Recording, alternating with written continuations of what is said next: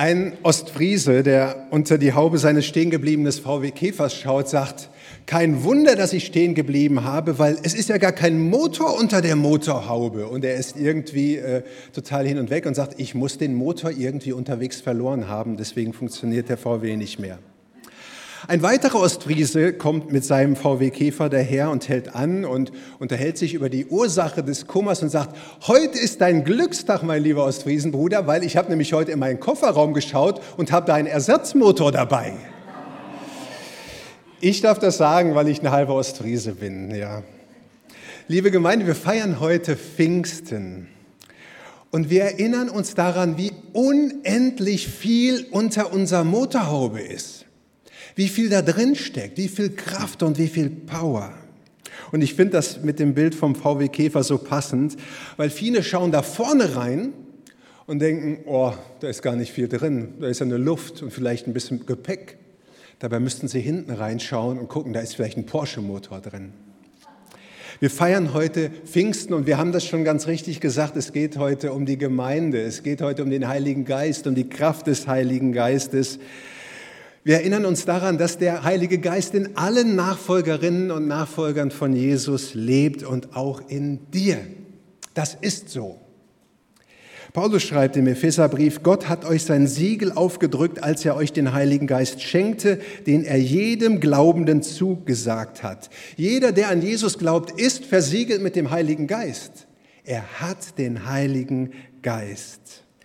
Und dieser Heilige Geist ist kein Schreckgespenst, sondern es ist Jesus selber, seine Kraft, seine Mentalität, sein Leben.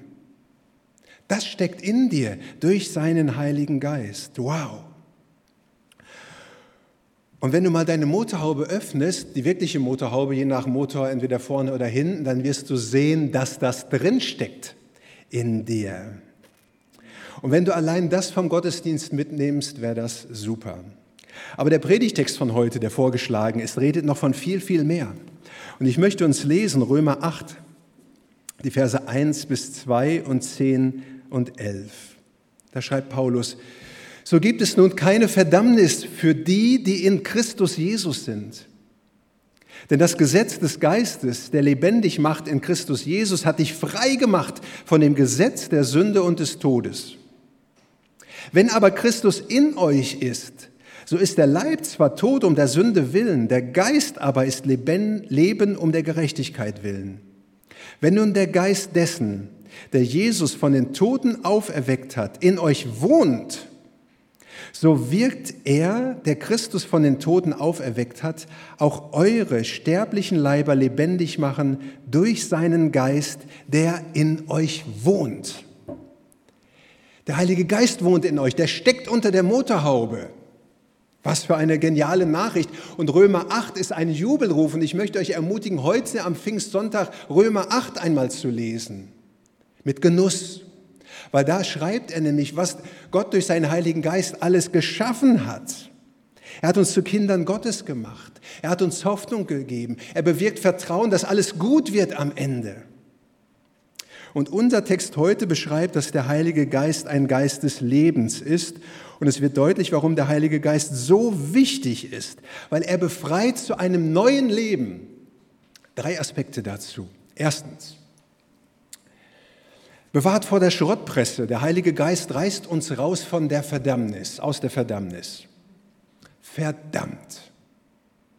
Das ist ein, ein Schimpfwort. Man flucht damit, wenn irgendetwas schief gelaufen ist. Ein Wort, mit dem man sich ärgert über Fehler, die einem unterlaufen sind, wobei wir dieses Wort ja eigentlich sehr vermeiden.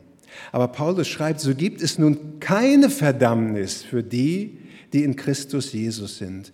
Und im Prinzip fasst er mit diesem Satz zusammen, was er die Kapitel 1 bis 7 vorher geschrieben hat. Also noch eine Hausaufgabe, eigentlich müsstet ihr die Kapitel 1 bis 7 heute auch noch mal lesen weil das ist so etwas unglaublich Großes. Er hat uns rausgerissen aus der Macht der Vergänglichkeit und des Teufels und hat uns vor Gott gestellt. Durch Jesus Christus können wir stehen, sind wir gerecht durch ihn.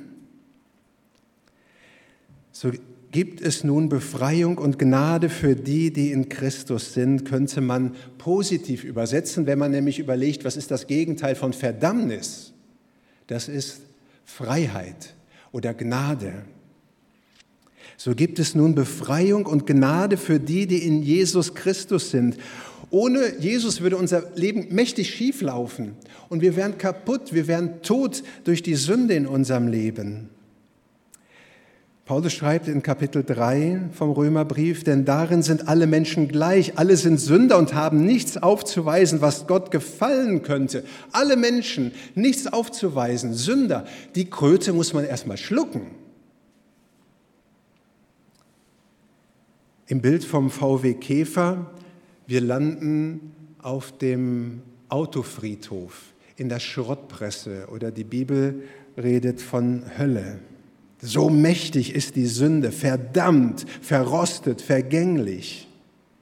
Aber alle die, die in Jesus sind und in denen Jesus sind, die sind berufen zu einem neuen Leben und landen am Ende im Himmel in der Gegenwart Gottes, weil ja der Geist Gottes in ihnen lebt. Das kann ja gar nicht anders sein, als die nun dann in die Gegenwart Gottes kommen. Und sie können aufpoliert und mit Super Plus im Tank durchstarten. Denn Jesus hat die Verdammnis und Sünde auf sich genommen, als er am Kreuz gestorben ist. Und von daher passt es so gut zusammen, dass wir heute Pfingsten feiern, aber uns gleichzeitig an Karfreitag, an das Abendmahl erinnern. Nun gehen wir einen Schritt weiter und äh, schauen, was Paulus in Vers 2 sagt. Ein zweiter Aspekt heute Morgen, ein starker Antrieb. Der Heilige Geist bricht die Gesetzmäßigkeit der Sünde. Paulus schreibt in Vers 2, denn das Gesetz des Geistes, der lebendig macht in Christus Jesus, hat dich frei gemacht von dem Gesetz der Sünde und des Todes. Paulus beschreibt hier also zwei Gesetzmäßigkeiten. Es gibt die Gesetzmäßigkeit des Heiligen Geistes und es gibt die Gesetzmäßigkeit der Sünde. Von Natur aus, das habe ich ja gerade schon gesagt, sind alle Menschen unter der Gesetzmäßigkeit der Sünde. Sie sind sozusagen herausgeboren aus dem Zustand des Paradieses. Sie sind nun getrennt von Gott, getrennt vom Baum des Lebens, getrennt von der Leichtigkeit des Seins, hinein in Vergänglichkeit, in Schwierigkeiten, in Krankheit und Tod. Und alle Menschen werden da hineingeboren erstmal, wenn sie geboren werden. Die Reformatoren haben das in der Confessio Augustana so formuliert im zweiten Artikel. Da schreiben sie, weiter wird bei uns, also unter Christen gelehrt, dass nach Adams Fall alle natürlich geborenen Menschen in Sünde empfangen und geboren werden. Das heißt, dass sie alle vom Mutterleib an voll böser Lust und Neigung sind und von Natur keine wahre Gottesfrucht, keinen wahren Glauben an Gott haben können. Ferner, dass auch diese angeborene Seuche und Erbsünde wirklich Sünde ist und daher alle, die unter den ewigen Gotteszorn verdammt, die nicht durch die Taufe und den Heiligen Geist wieder neu geboren werden. Damit werden die verworfen, die die Erbsünde nicht für Sünde halten.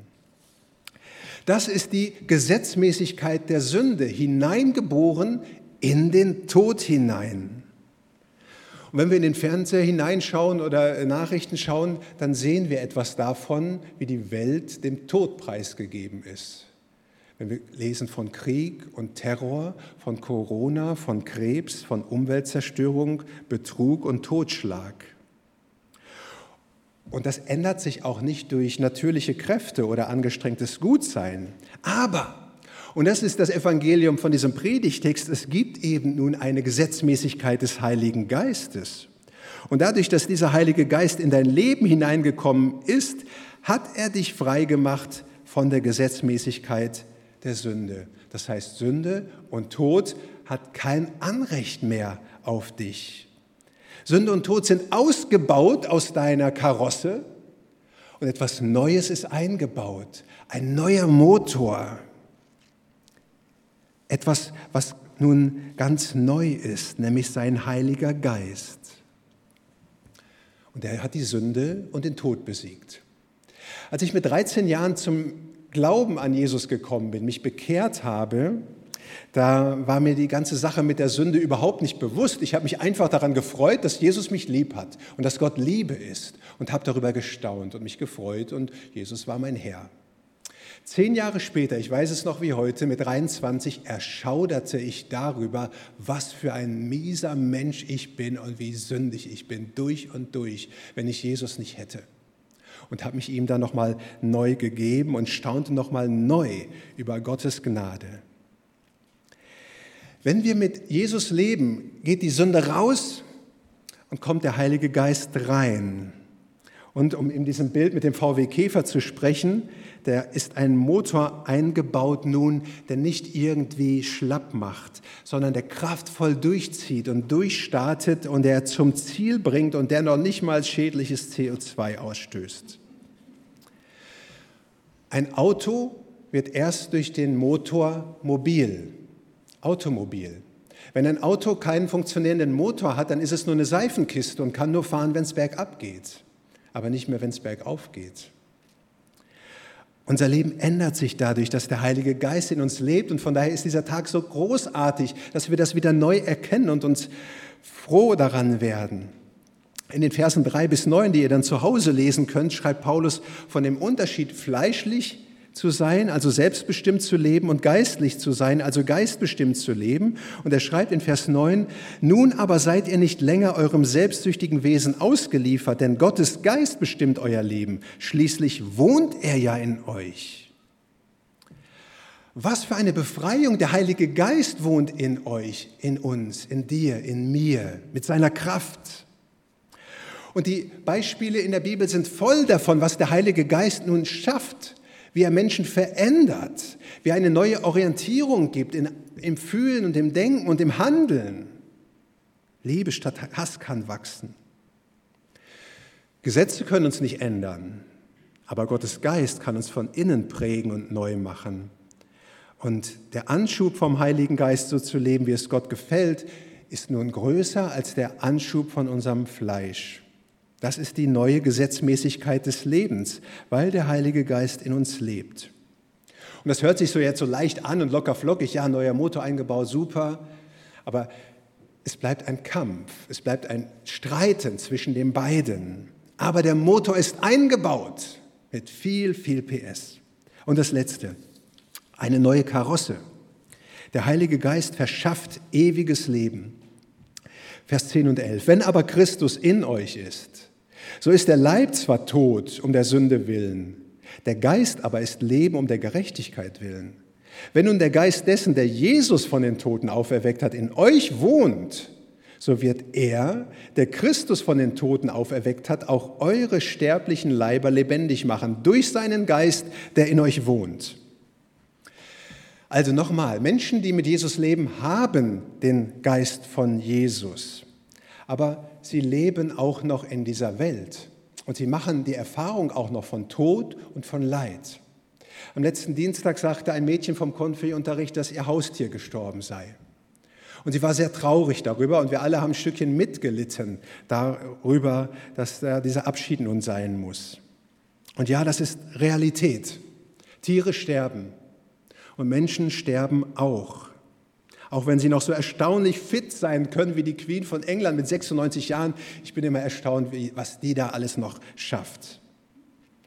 Aber der Tod wartet. Und das macht uns immer traurig. Und es macht uns auch oft hilflos zu sehen, dass da so etwas ist wie Tod auf unserem Planeten. Das kann doch nicht sein. Auch Menschen, in denen der Heilige Geist lebt, werden sterben. Unser Körper ist sterblich. Und das ist die Folge der Sünde. Aber das ist doch nicht normal und das passt auch nicht zur Gottes genialen Schöpfung, dass da Tod ist. Weil Gott hat alles sehr gut gemacht. Und da passt Tod nicht hinein. Und da passt auch Krankheit nicht hinein. Es ist nicht normal, dass Tod da ist. Der will das Leben, Gott. Darum sagt Paulus, wenn jemand neu geboren ist, dann stirbt zwar der Körper, aber er selber stirbt nicht. Jesus sagt einmal in Johannes 3, ich sage dir die Wahrheit, sagt zu Nikodemus, nur wer durch Wasser und durch Geist neu geboren wird, kann in Gottes neue Welt kommen. So sorgt der Heilige Geist dafür, dass wir leben können. Deswegen ist er der Geist des Lebens. Und Beispiel dafür ist ja Jesus selber. Er war tot. Da gibt es nichts dran zu deuteln. Er starb. Aber Gottes Geist, also ja, der Heilige Geist hat ihn wieder lebendig gemacht und ist mit seinem neuen Leib den Jüngern begegnet. Und der Heilige Geist ist ein Geist des Lebens und schafft ewiges Leben und haucht Leben ein, auch dir. Und so heißt es in unserem Mitgliederbekenntnis von unserer Gemeinde und von unserem Gemeinschaftsverband, Jesus Christus, der Sohn Gottes, ist mein Erlöser und Herr. Und dann heißt es, er hat mir durch den Heiligen Geist ewiges Leben geschenkt. Und das verwundert erstmal, aber es ist richtig und unser Bibelvers redet deutlich davon. Die sterblichen Leiber werden wieder lebendig durch seinen Geist. Wow, was ist das für eine Kraft, der unseren anderen Leib dann wieder auferstehen lässt. Unsere Karosse wird verändert. Und auch wenn die sichtbare Karosse verrostet und Schrott wird, bekommen wir nach dem Tod einen neuen Glanz durch eine neue Karosse. Und das ist die Nachricht, die wir weitersagen dürfen und weitersagen müssen. Auf der Pilgerwanderung habe ich mit meinem Freund die Apostelgeschichte durchgelesen. Jeden Tag ein Kapitel. Am Anfang heißt es, ihr werdet die Kraft des Heiligen Geistes empfangen und ihr werdet meine Zeugen sein. Und dann wird beschrieben, was bezeugen denn die Jüngerinnen und Jünger? Was bezeugen sie? Sie bezeugen die Auferstehung von Jesus Christus, dass er auferstanden ist und dass wir auch leben dürfen. Das ist der Kern der ganzen Apostelgeschichte, diese Verkündigung. Und das ist das, was der Heilige Geist ihn hineingegeben hat und das musste wieder hinauskommen. Der rostende VW wird zu einem ewigen Porsche. Und das ist die Nachricht, das unglaubliche Zeugnis von Menschen, die Jesus folgen. Und das konnten wir Menschen, die wir auf dem Jakobsweg getroffen haben, auch immer wieder sagen. Wir glauben an den auferstandenen Jesus, der mir auch neues Leben gegeben hat. Ja, Unsere jetzige Karosse ist schön und wichtig und unser Körper ist gut und schön gemacht, aber es wird etwas Neues kommen, etwas Ewiges. Wir leben, weil wir durch den Heiligen Geist ein Teil an seinem Körper sind. Wir leben, weil er in uns lebt. Und zum Schluss, das ist wirklich der Schluss, den Vers 11 noch einmal nach einer modernen Übersetzung. Ist der Geist Gottes in euch? Und ich will sagen, ja, er ist in euch so wird Gott, der Jesus von den Toten auferweckt hat, auch euren sterblichen Leib wieder lebendig machen. Sein Geist wohnt ja in euch. Ja, wir sind befreit zu einem neuen Leben. Amen. Und dafür danken wir dir von Herzen, du dreieiniger Gott, Vater, Sohn und Heiliger Geist, dass du deinen Geist gegeben hast in uns, nicht nur in Jesus hinein, sondern durch Jesus in uns hinein. Und er kann sich ausweiten und er kann sich ausbreiten und Freude bringen und Hoffnung und vor allem bringt er Leben. So erfrische uns heute an diesem Tag. Erfrische unsere Gemeinde, erfrische unser Zeugnis von dir. Ermutige du uns und gib du uns wirklich eine Freude über das Leben mit dir in deinem Königreich, das jetzt schon angefangen hat und nie endet. Amen.